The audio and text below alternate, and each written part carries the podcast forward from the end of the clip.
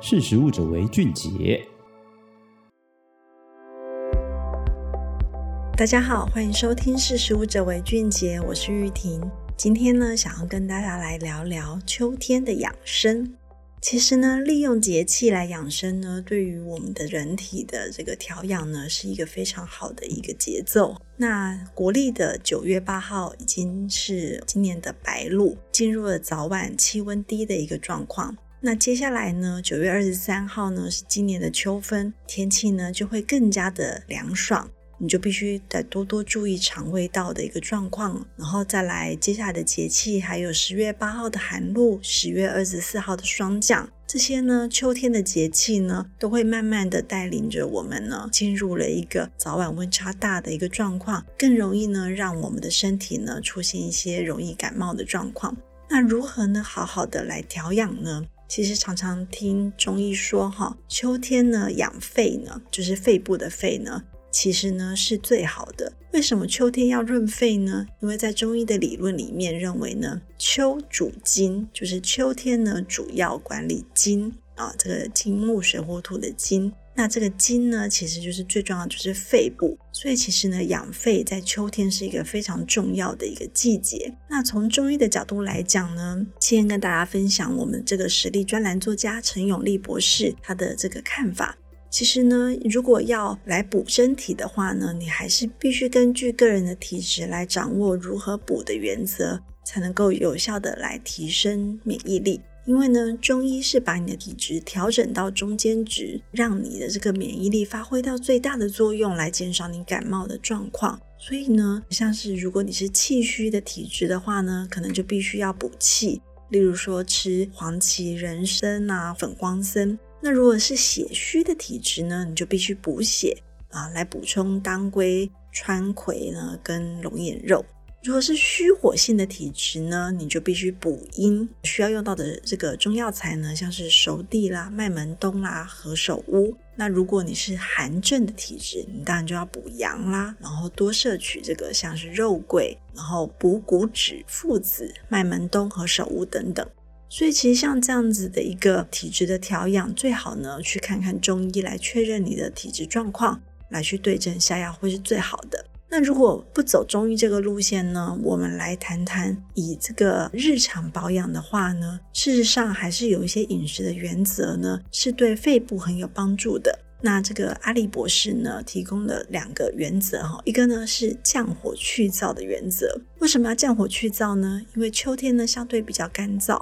雨水比较少，在天气干爽的情况之下呢，人体容易产生虚火，就会产生秋燥。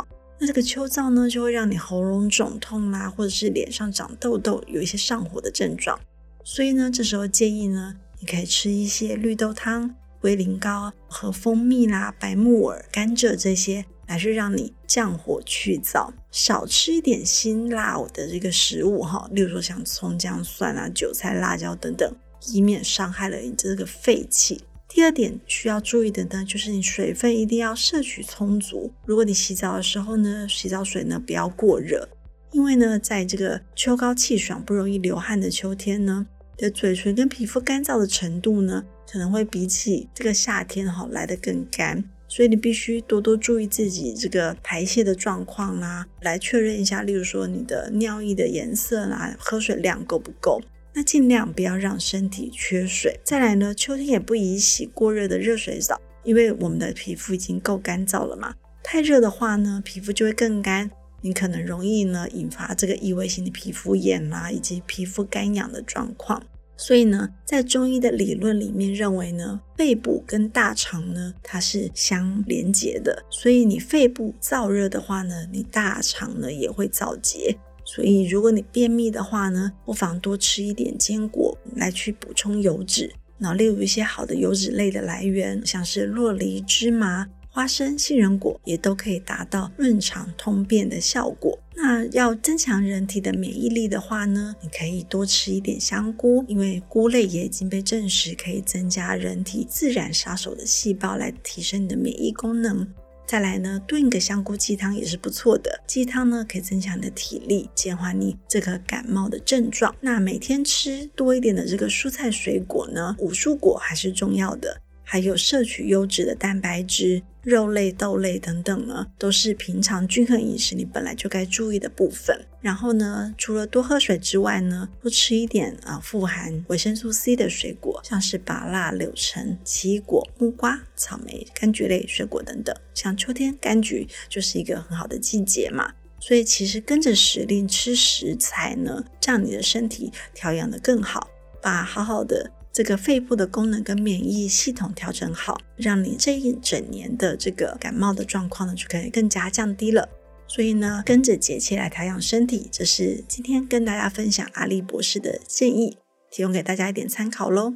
那希望大家迎接秋高气爽秋天的同时呢，也小心不要因为早晚温差大而感冒了。那今天的识食物者为俊杰就跟大家分享到这边，下次见，拜拜。